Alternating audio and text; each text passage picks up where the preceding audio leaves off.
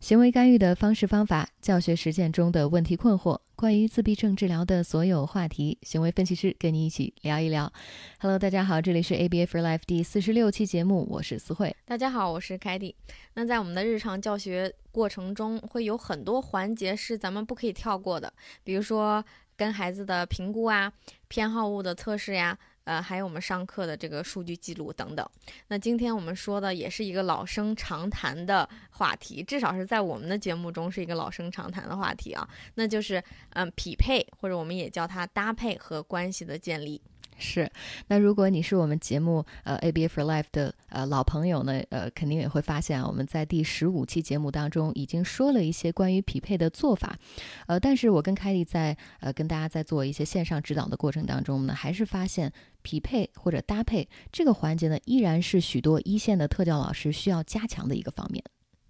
对，是的。嗯，但是呢，我们首先要说，就是如果你是一位特教老师，然后你已经可以去在每天的这个教学的过程中去做匹配，或者意识到匹配的重要性，已经非常优秀，非常不错了，给你要竖起一只大拇指。呃，因为呢，你意识到了这个呃，跟孩子在呃教学的过程中这种关系建立的重要性。所以今天我们的要总结的内容呢，也是针对就是已经开始做匹配，已经意识到它重要。性的老师来说，这些老师常见的在工作的岗位中也会对在匹配上犯的错。嗯，我们今天跟大家列举了四个错误啊，希望大家有则改之，无则加勉。那么话不多说，来看第一个错误，就是在匹配的时候有问题行为也不处理，对孩子百依百顺。对。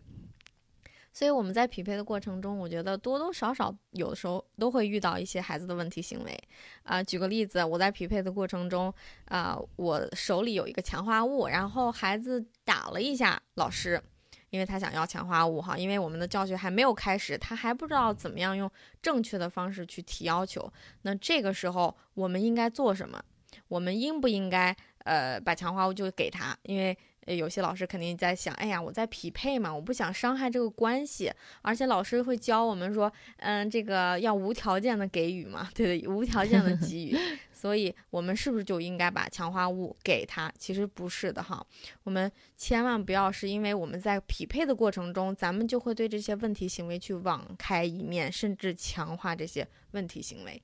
嗯，是的。那后面我们还说对孩子百依百顺，这也是一个错误的一个方面啊。就是，呃，老有的老师做起来这个匹配，让我们看起来就是没有主权感。呃，因为我们老师可能一开始嘛，还对孩子呃不太熟悉，那旁边可能爸爸妈妈也坐在旁边，我们害怕产生这些问题行为，所以，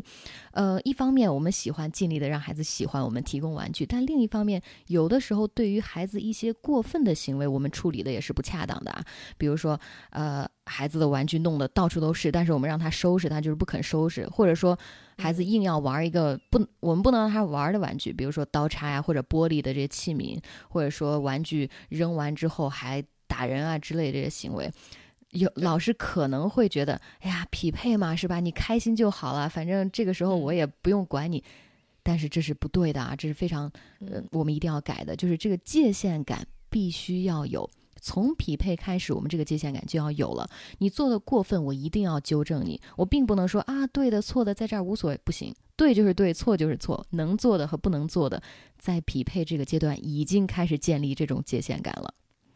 是的，那我们在这种问题行为出现的时候，呃，咱们可以不用那些主动的或者是一些些比较强硬的这种削弱的手段。但是呢，我们以前讲过的这个计划性忽略，就是在我们刚刚呃给大家举例子这些场景中，计划性忽略还是可以用的。我们可以忽略它，我们不要把这个手里的强化物就递给他，而是要去忽略他这种问题行为。等到问题行为过去了以后，等到他呃这个没有什么。呃，消极的行为的时候再给他，嗯，前提是要保证孩子的安全。好，那这就是第一点，匹配是有问题行为也不处理，对孩子百依百顺，这是一个错误啊。然后第二点错误是匹配的时候，呃，特教老师变得唯唯诺诺，不能掌控大局。嗯，哎呀，这这条是什么意思呢？这条很很 呃应景啊，有的时候。是的，我们在匹配的原则中，我们告诉大家有一条原则叫呃学生主导，老师控制。这什么意思呢？我不知道大家还记不记得，学生主导的意思呢，就是说老师要跟着学生的兴趣走，看看学生的这个兴趣点，也就是我们所说的动机在哪儿。跟着他的动机找到这种互动的方式，这叫学生主导，对不对？嗯。那但是还有后面一句后半句更重要，就是老师控制。控制的意思呢，就是老师要提升对玩具的掌控。我们。呃，虽然免费给他他的还是免费给他，但是我要让你知道，这个玩具这个好玩的或者这种好玩的方法是从我这边得到的，不是你硬生生的自己把玩具拽过去自己得到的，呃，或者你自己随便拿的，根本不用找我。那如果是这样子随便拿呀，不用找我，这样我的存在感就很低，也就是老师感觉不能控制大局，好像孩子在我想要什么就要什么，你根本就帮不到我。嗯，那虽虽然孩子这样会感觉到，哎，是不是在匹配中他会比较有自由？你看他想玩什么就玩什么。但是呢，其实孩子这个时候也不会领你的情的，他不会就是把你跟强化物联系在一起，那这样就达不到我们匹配的这个目的了。嗯，那呃，我举个简单的例子啊，根据你刚才说到的，如果我们跟孩子，呃，他来主导的话，我们跟着他一起，哦，他想玩的是这个乐高，你马上看到孩子可能要去拿这个乐高玩具，从这个架子上拿下来，这个时候你说好，我们可以玩乐高，来，我帮你打开，老师抓紧把这个乐高拿过来，移到这个中间的这个地毯上或者怎么样，席地而坐，打开之后马上免费的给孩子一个两个，所以这个时候孩子觉得，哦，反正我就是免费得到嘛，对不对？老师还特别好，帮我打开，我特别喜欢老师帮助我。然后在这个过程当中，虽然还是免费的得到，对不对？但是就像你刚才说到的，老师来递给孩子这个乐高，一块一块免费的递给你哦，乐高哦，这个红色的乐高或者是积木，然后再给你积木。这个过程当中，孩子有意识哦，原来是老师哦，在给我老师在我面对面的这个过程当中，一直给予的过程当中。存在感就很高呀，这个时候我就对老老师有这个就很很好领情，对不对？就不是哎我自己摆弄摆弄这个做做那个，所以。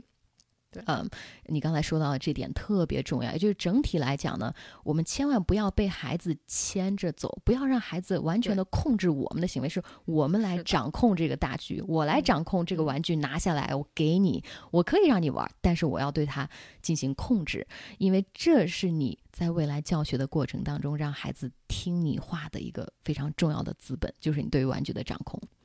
是的，嗯。那第三点呢？我们今天要谈论的就是匹配的时间过于长，这个怎么说？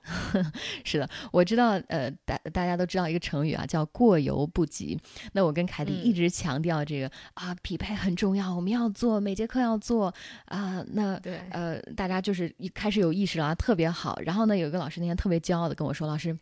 我特别开心，我做了两个星期的匹配，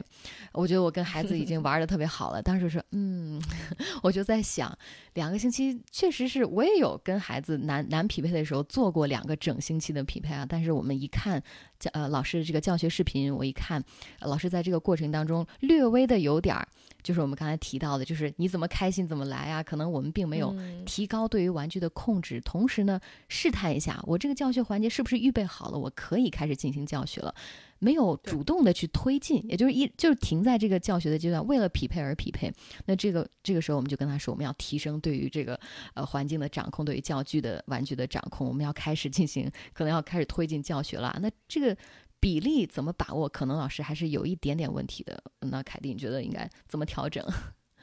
对，那我们在匹配什么时候去调整这个咱们的时长、调整频率啊？其实我们一定要是。看数据说话的，呃，我记得我们还给大家强调过，就说匹配当中我们也是可以记数据的。所以呢，不仅仅数据是一种支持，那我们每天跟孩子做匹配的这些老师自己的临床判断，它也是一个非常好的支持。就是你会可以判断一下，跟他刚刚开始，呃，刚刚认识你，刚刚呃上你的第一堂课相比，现在你有没有教学控制了？你可不可以控制这个孩子了？如果你认认为现在，哎，我也可以控制这个孩子了，他也，嗯，非常喜欢我哈，他喜欢我给他递的强化物什么，他不回避我了。那这个时候，也许就是你可以开始教学的这么一个信号了。那如果我们还是一味的去做匹配，去花大量的时间做匹配，没有教学的话，那有可能是在浪费时间。所以这个匹配的时间长短，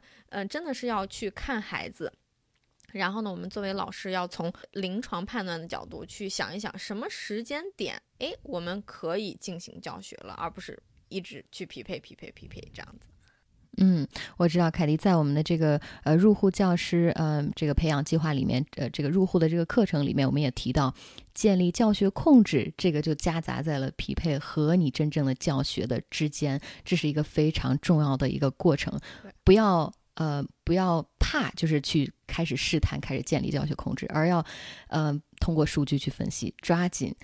合适的时机，抓紧开始进行教学啊，不要太长。所以希望大家在这儿给大家提个醒啊，勇敢的去做，但是不要拖得太久。嗯，是的。好，那最后一个方面，我们再说今天说到的最后一个问题，第四点，忽略了匹配的开发强化物这个功能。